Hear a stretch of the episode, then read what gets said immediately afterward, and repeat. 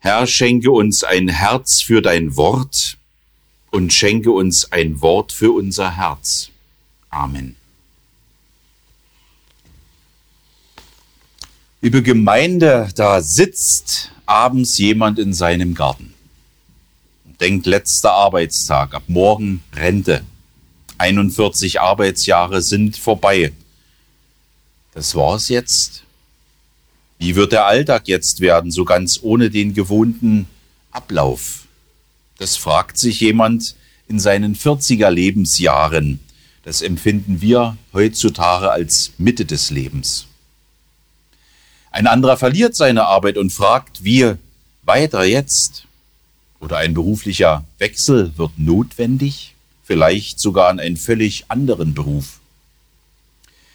Bei einem anderen verlassen die erwachsenen Kinder das Elternhaus. Oder es ist eine schwere Erkrankung, die dazu zwingt, anders als bisher zu leben. Oder der Verlust des Partners. Oder wenn die eigenen Eltern gestorben sind, hat man das Gefühl, nun, wie man so sagt, in der vordersten Reihe zu sitzen.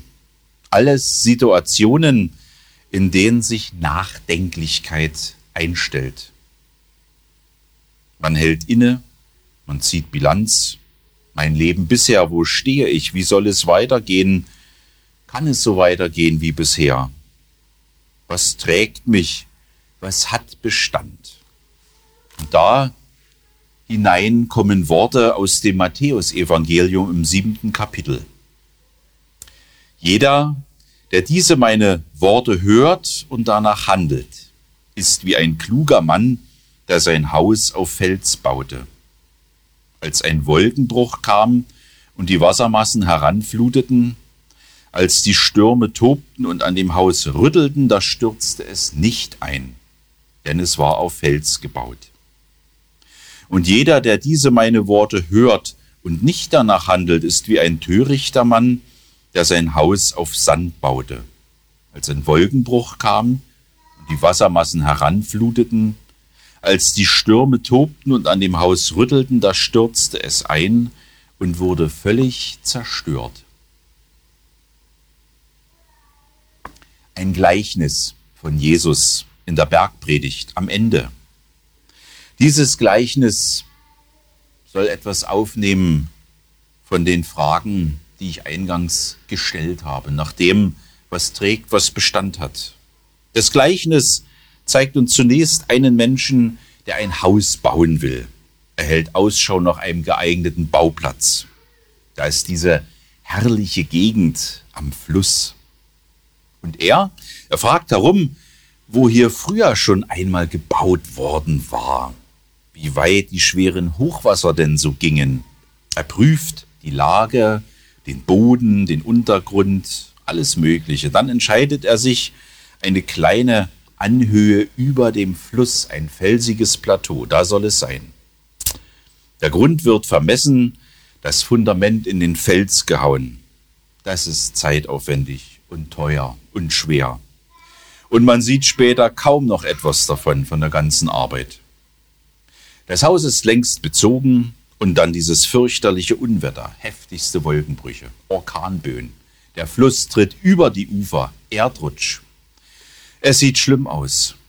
Auch in diesem Haus gibt es, im, gibt es Wasser im Keller und undichte Stellen im Dach. Aber es wird nichts verwüstet. Es steht gut gegründet, denn das Fundament trägt. Und dann zeigt uns das Gleichnis einen zweiten Menschen. Auch er will ein Haus bauen und er sucht nach einem geeigneten Platz und sieht auch den Fluss und denkt, ja, möglichst weit nahe am Wasser. Und er hat nicht solche Mühe, da ist schöner ebener Grund, da muss nicht viel bewegt und gehauen und reingebohrt werden in irgendwelche Steine. Nein, das geht alles relativ leicht.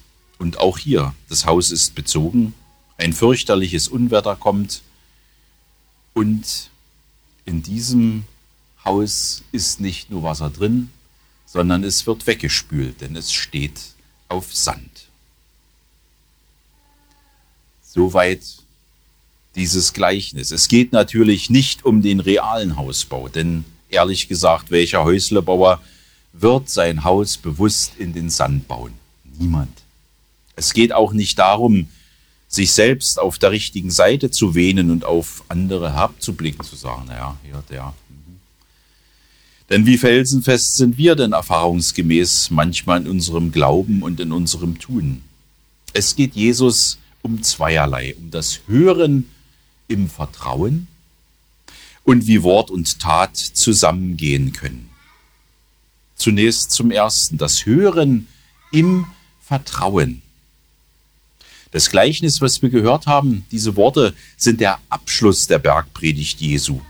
In der Bergpredigt fordert Jesus seine Hörer auf und heraus, ganz von Gott her zu leben und sich ausschließlich auf ihn zu verlassen.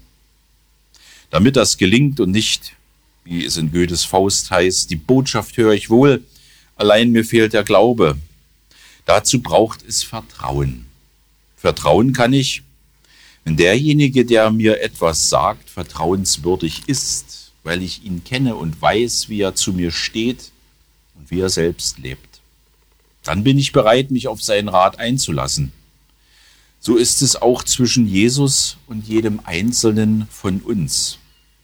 Da dürfen wir uns fragen, was habe ich mit Jesus und seinem Wort bisher in meinem Leben erfahren? Wie hat sich das auf mein Vertrauen auf ihn ausgewirkt? Oder auch, welche inneren und äußeren Stimmen stehen dazu in Konkurrenz und rütteln an meinem Vertrauen? Gehört ja auch dazu. Und in all dem, wenn wir uns das fragen, dürfen wir eines im Hintergrund haben, nämlich wie Jesus zu uns steht. Da will ich gern Worte lesen von einem Theologen unserer Tage, Christoph Lenzen, der hat ein Buch geschrieben, nah an seinem Herzen, also an Gottes Herzen, wie Jesus zu uns steht. Er bringt uns um jeden Preis ans Ziel. Dafür verbirgt er sich selbst. Schließlich hat er sogar unseren Tod auf sich genommen. Und wie sieht Jesus uns an? Heißt ja in der Jahreslosung, du bist ein Gott, der mich sieht. Wie sieht er uns denn an? Sieht er nur unsere Mängel, Sünden, Fehltritte? Nein, ich. Ich tilge deine Übertretungen um meinetwillen und gedenke deiner Sünden nicht. So heißt es in Jesaja 43, Vers 25. Jesus hält sie uns nicht wieder vor, so nach dem Motto, ja, ja, ich habe dir vergeben, aber so ein bisschen und aus pädagogischen Gründen muss ich dir deinen Fehltritt noch einmal aufs Butterbrot schmieren. So ist Gott nicht. Niemals.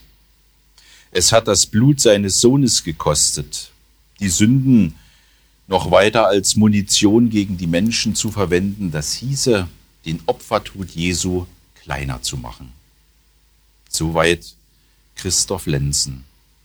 Soweit reicht Gottes Liebe, dass sie alles umgreift, dass sie das Fundament ist, egal wie oft wir daran rütteln oder Stürme des Lebens.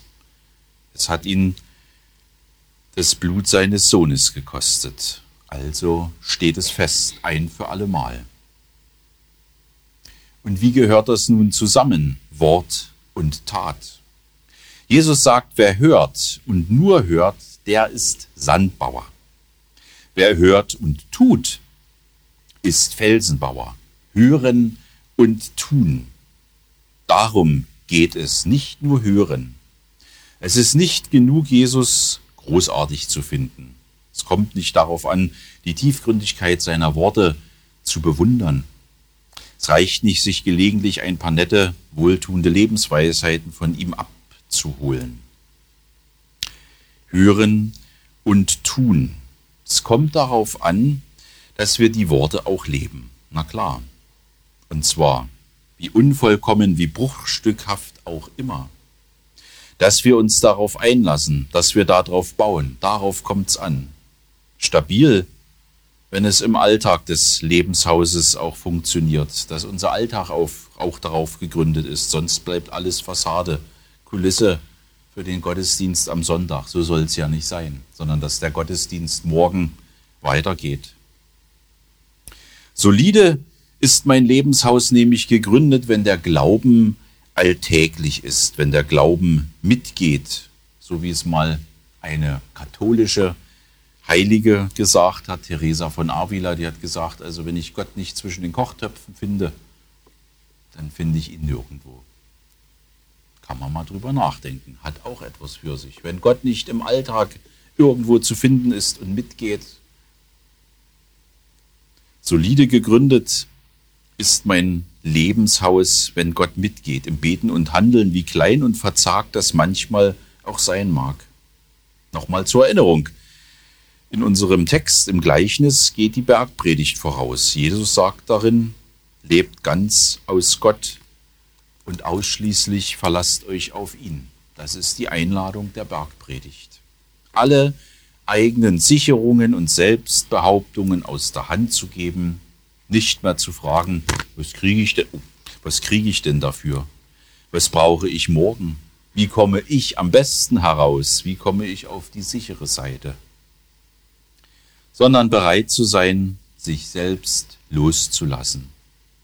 Sich verlassen, sagen wir. Er verlässt sich. Im doppelten Wortsinn. Sich verlassen im Sinne von Vertrauen und sich selbst loslassen. Leben mit offenen und damit leeren Händen.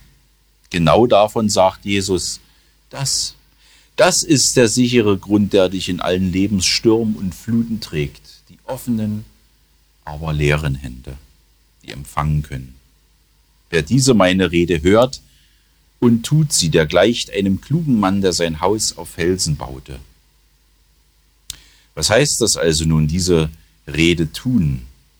Heißt das nun, tut bitte dies und das und jenes, damit dann aus der Theorie Praxis wirkt? Leistungsdruck gibt es ja auch. Nach dem Motto, wer fleißig nur dies und das und jenes tut, der bekommt dafür ein sicheres Fundament geschenkt, auch im Glauben. Wenn ich nur dies und das und jenes alles noch tue, nicht nur das Dach decke in der Gemeinde, sondern auch einen Rasen mähe und noch eine Mauer ziehe und sauber mache, und das so wäre, dann hinge alles an unserem eigenen Schwung und unserer persönlichen Tatkraft. Und die sind erfahrungsgemäß nicht felsenfest. Denn Sagen und Tun sind bei uns Menschen manchmal zweierlei Dinge. Bei Gott ist das anders. Was er spricht, das geschieht. Wort und Tat fallen bei Gott zusammen. Schöpfungsgeschichte, wir erinnern uns, es werde Licht. Die Worte sind noch nicht ausgesprochen, es ward Licht. Wort und Tat fallen bei Gott in eins, sind eine untrennbare Einheit. Jesus macht es uns vor. Er hört auf dem Vater. Und darum, wenn wir auf Jesus hören, ist er das lebendige Wort, durch das der Vater wirkt, weil Jesus ganz auf ihn hört. Wer sich auf das Wort von Jesus einlässt, der lässt die schaffende Kraft Gottes in sein Leben ein. In dessen Leben verwirklicht, verwirklicht sich dieses göttliche Ineinander von Wort und Tat. Hier merken wir, tun, wie Jesus es meint, heißt nicht machen. Tun ist stille werden. Tun ist sich drauf einlassen, die Hände öffnen, die leeren Hände. Sie werden gefüllt und die dunklen Herzen erleuchtet. Tun ist empfangen. Das ist das felsenfeste Fundament. Nicht machen, empfangen.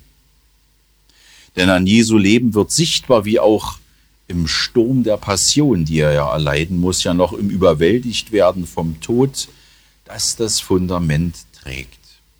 Jesu Leben wird vom Vater hindurchgetragen in die Auferstehung auch unser Leben, mein Leben, dein Leben darf sich gründen in diesem lebendigen Wort.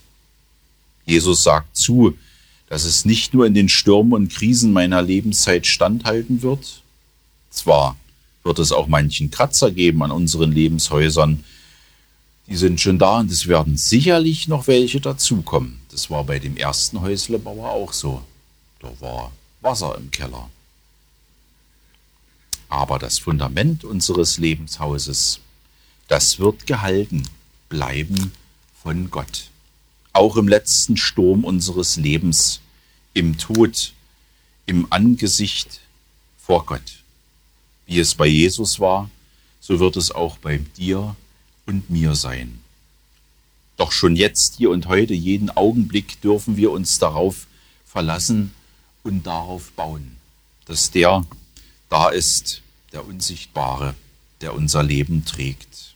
Und so will ich schließen diese Gedanken der Predigt mit einem Wort von Dietrich Bonhoeffer. Er hat mal gesagt, die Gegenwart ist die verantwortungsvolle Stunde Gottes mit uns. Jede Gegenwart. Heute und morgen. Die Gegenwart in ihrer ganzen Wirklichkeit und Vielgestaltigkeit. Es gibt in der ganzen Weltgeschichte immer nur eine bedeutsame Stunde. Die Gegenwart. Wer aus der Gegenwart flieht, flieht die Stunden Gottes. Wer aus der Zeit flieht, flieht Gott. Dienet der Zeit.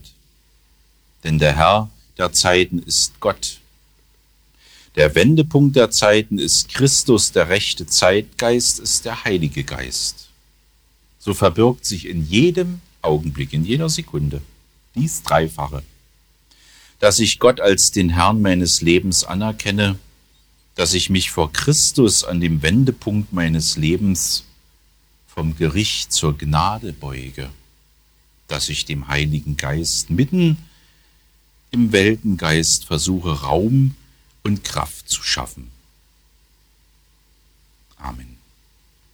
Und der Friede Gottes, der höher ist als all unser Verstehen, auch als all unser Tun und Lassen und Scheitern, dieser Frieden bewahre unsere Herzen und Sinne in dir, Christus Jesus, unserem Herrn.